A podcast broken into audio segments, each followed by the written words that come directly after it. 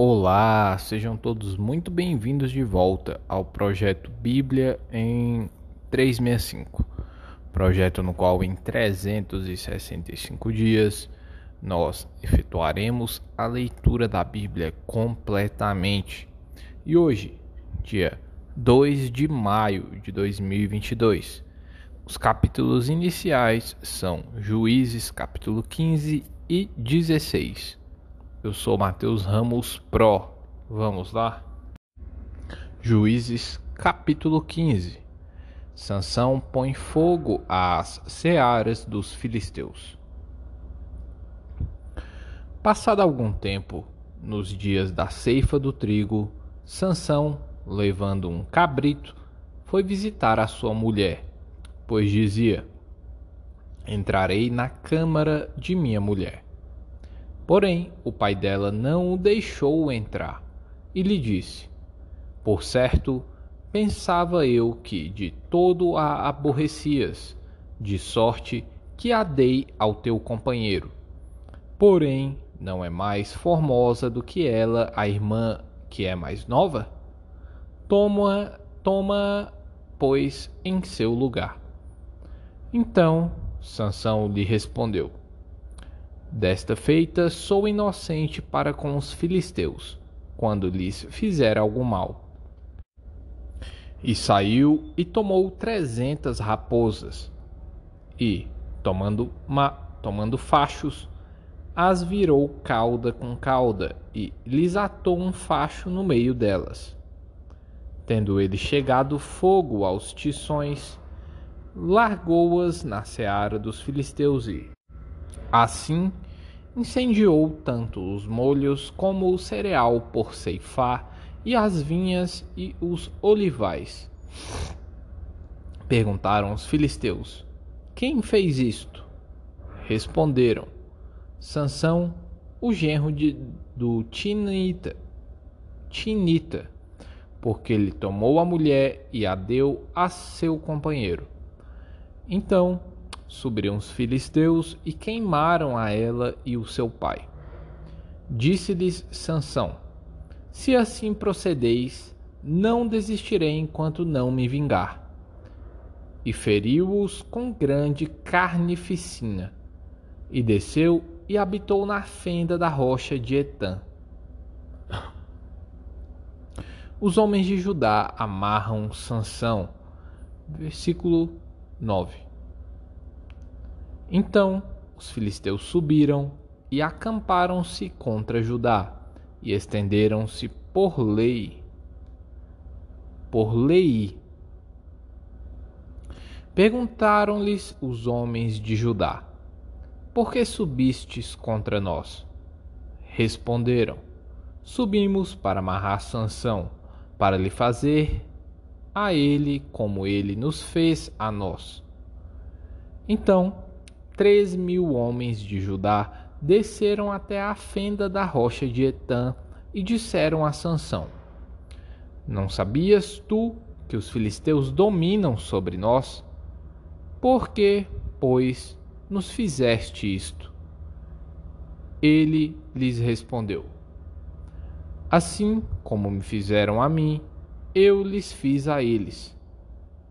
Descemos, replicaram eles para te amarrar, para te entregar nas mãos dos filisteus. Sansão lhes disse: Jurai-me que vós mesmos não me acometereis. Ele lhe, eles lhe disseram: Não, mas somente te amarraremos e te entregaremos nas suas mãos. Porém, de maneira nenhuma te mataremos e amarraram-no com duas cordas novas e fizeram-no subir da rocha. Sansão fere mil homens com uma queixada de jumento. Versículo 14. Chegando ele à lei, os filisteus lhe saíram ao encontro, jubilando. Porém, o Espírito do Senhor de tal maneira se apossou dele que as cordas que tinha nos braços se tornaram como fios de linho queimados, e as suas armaduras se desfizeram das suas mãos.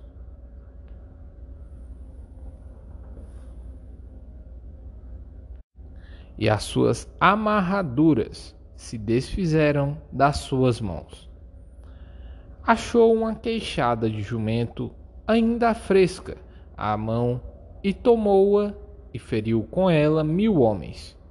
E disse: Com uma queixada de jumento, um montão, outro montão. Com uma queixada de jumento, feri mil homens. Tendo ele acabado de falar, lançou sua mão à queixada. Chamou-se aquele lugar de Ramate Lei. Sentindo grande sede, clamou ao Senhor e disse: Por intermédio do teu servo, desta, de, deste esta grande salvação. Morrerei eu, agora, de sede e cairei nas mãos destes incircuncisos? Então o Senhor fendeu a cavidade que estava em Lei, e dela saiu água. Tendo Sansão bebido, recobrou alento e reviveu. Daí chamar-se aquele lugar em Acoré até ao dia de hoje. Sansão julgou a Israel nos dias dos filisteus, vinte anos. Sansão em Gaza Capítulo 16 Sansão foi a Gaza e viu ali uma prostituta e coabitou com ela. Foi dito aos gazitas: Sansão chegou aqui. Cercaram-no, pois, e toda a noite o esperaram, às escondidas, na porta da cidade. E toda a noite estiveram em silêncio, pois diziam: Esperaremos até ao raiar do dia. Então daremos cabo dele. Porém, Sansão esteve deitado até à meia-noite. Então se levantou e pegou ambas as folhas da porta da cidade com as suas ombreiras e, juntamente com a tranca, as tomou, pondo-as sobre os ombros e levou-as para cima, até o cimo do monte que olha para Hebron. Sansão é traído por Dalila. Versículo 4.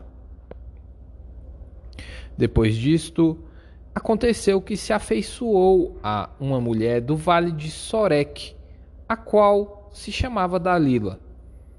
Então, os príncipes dos filisteus subiram a ela e lhe disseram: Persuade-o e vê em que consiste a sua grande força e com e com que poderíamos dominá-lo e amarrá-lo, para assim o subjugarmos. E te daremos cada um mil e cem ciclos de prata. Disse, pois, Dalila a Sansão: Declara-me, peço-te, em que consiste a tua grande força e com que poderias ser amarrado para te, para te poderem subjugar. Respondeu-lhe Sansão: Se me amarrarem com sete tendões frescos, ainda não secos, então me enfraquecerei e serei como qualquer outro homem. Os príncipes dos filisteus trouxeram a Dalila sete tendões frescos, que ainda não estavam secos, e os tendões ela o amarrou. Tinha ela no seu quarto interior homens escondidos. Então ela lhe disse: Os filisteus vêm sobre ti, Sansão. Quebrou ele os tendões como se quebra um fio da estopa chamuscada. Assim, não se soube em que lhe consistia a força. Disse Dalila a Sansão: Eis que zombaste de mim e me disseste mentiras. Ora, declara-me agora com que poderias ser amarrado. Ele lhe disse: Se me amarrarem bem com cordas novas, com que se não tenha feito obra nenhuma, então me enfraquecerei e serei como qualquer outro homem. Dalila tomou cordas novas e o amarrou, e disse-lhe: Os filisteus vêm sobre ti, Sansão. Tinha ela no seu quarto interior homens escondidos. Ele as arrebentou de seus braços como um fio. Disse Dalila a Sansão: Até agora tens zombado de mim e me tens dito mentiras. Declara-me, pois, agora, com que poderias ser amarrado? Ele lhe respondeu: Se teceres as sete tranças da minha cabeça com a urdidura da teia, e se as firmares com pino de tear, então me enfraquecerei e serei como qualquer outro homem. Enquanto ele dormia, tomou ela as sete tranças e as teceu com a urdidura da teia, e as fixou com um pino de tear, e disse-lhe: Os filisteus vêm sobre ti, Sansão. Então despertou do seu sono e arrancou o pino e a urdidura da teia. Então ela lhe disse: Como dizes que me amas se não está comigo o teu coração? Já três vezes zombaste de mim e ainda não me declaraste em que consiste a tua grande força. Importunando-o ela todos os dias com as suas palavras e molestando-o, apoderou-se da alma dele com dele uma impaciência de matar descobriu-lhe todo o coração e lhe disse: Nunca subiu navalha à minha cabeça, porque sou nazireu de Deus, desde o ventre de minha mãe. Se vier a ser rapado, ir-se-á de mim a minha força, e me enfraquecerei e serei como qualquer outro homem. Vendo, pois, Dalila que já ele lhe descobrira todo o coração, mandou chamar os príncipes dos filisteus, dizendo: Subi mais esta vez, porque agora me descobriu ele todo o coração. Então os príncipes dos filisteus subiram a ter com ele, com ela, e trouxeram com eles o dinheiro. Então Dalila fez dormir Sansão nos joelhos dela e, tendo chamado um homem, mandou rapar-lhe as sete tranças da cabeça. Passou ela a subjugá-lo e retirou-se dele a sua força. E disse ela: Os filisteus vêm sobre ti, Sansão. Tendo ele despertado do seu sono, disse consigo mesmo: Sairei ainda esta vez como dantes e me livrarei.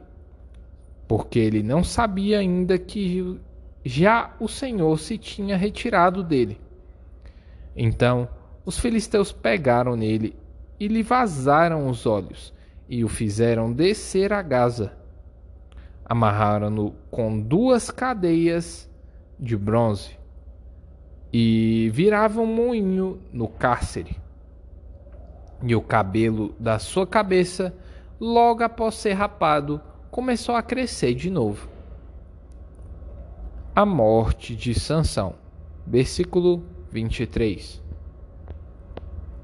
Então, os príncipes dos filisteus se ajuntaram para oferecer grande sacrifício a seu deus Dagon e para se alegrarem. E diziam: Nosso Deus nos entregou nas mãos a Sansão, nosso inimigo.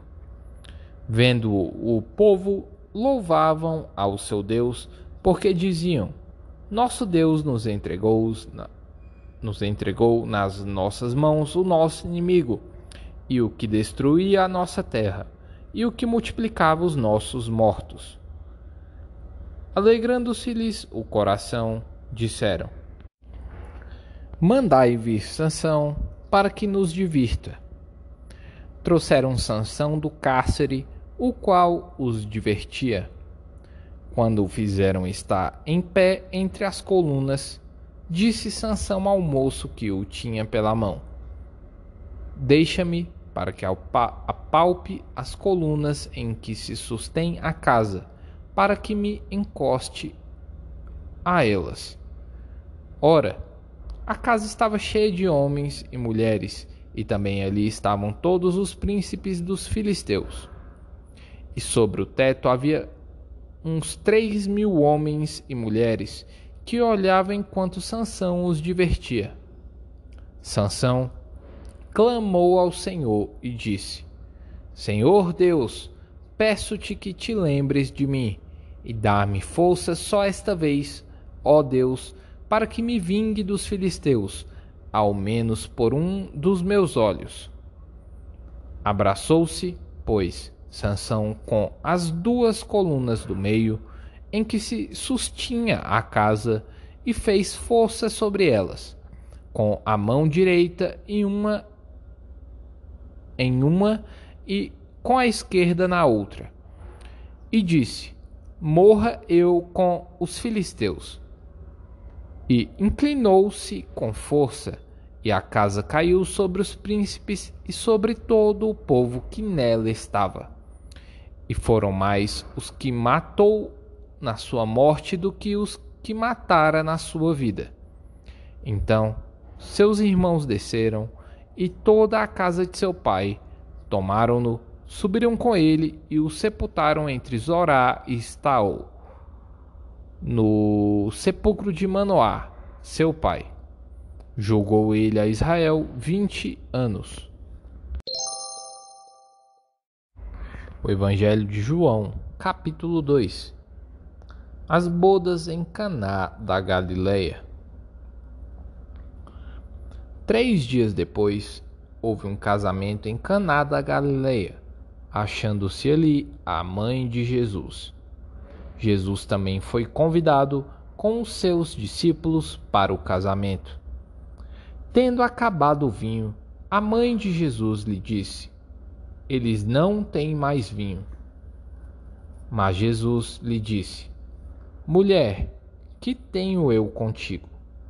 ainda não é chegada a minha hora.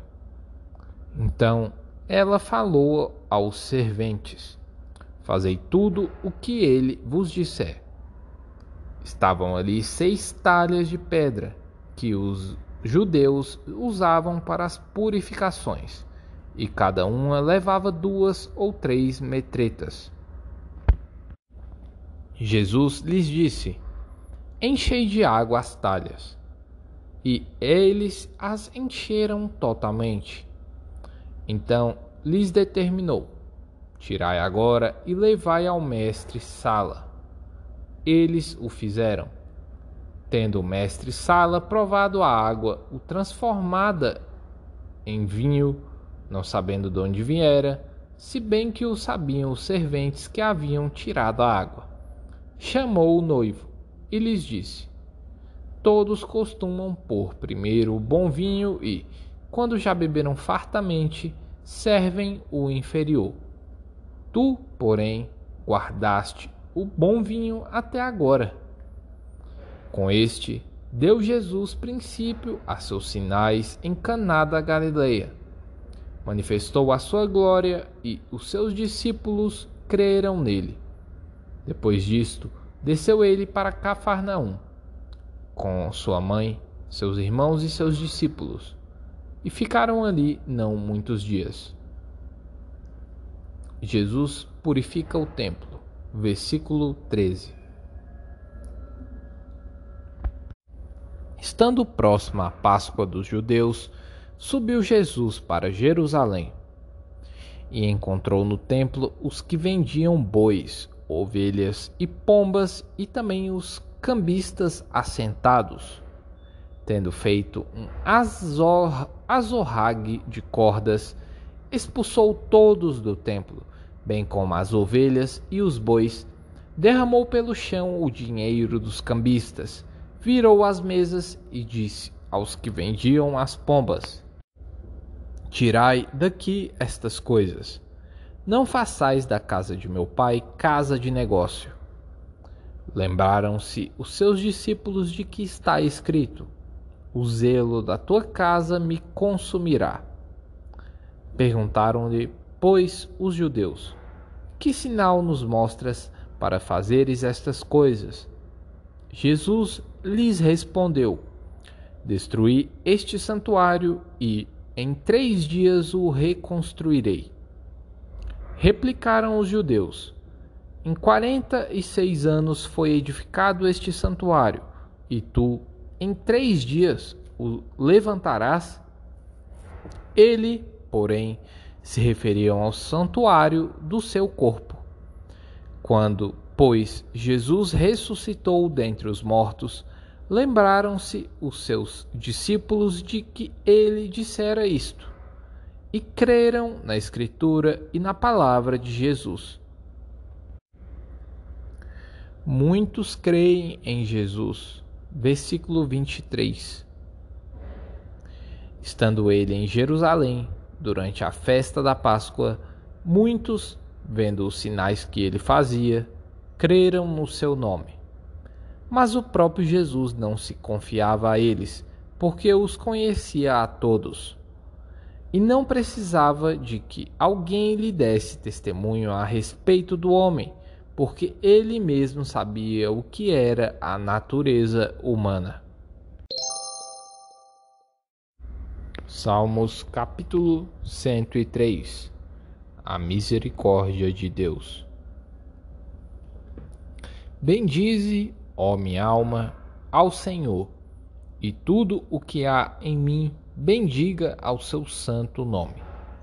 Bendize, ó minha alma, ao Senhor, e não te esqueças de nenhum só de seus benefícios.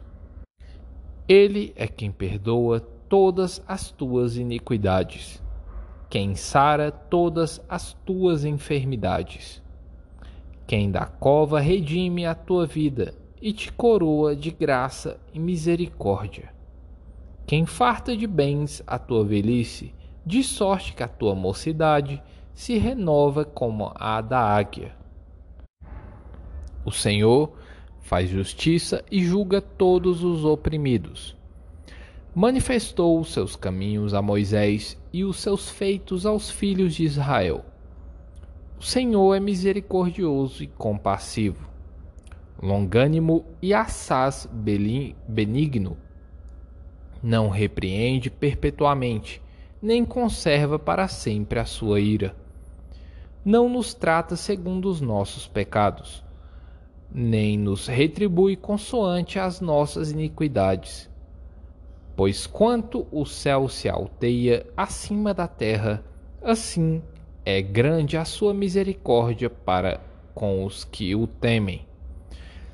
Quanto dista o Oriente do Ocidente, assim afasta de nós as nossas transgressões.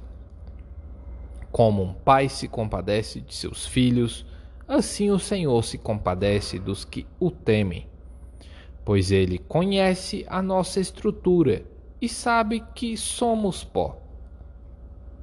Quanto ao homem, os seus dias são como a relva, como flor do campo, assim ele floresce.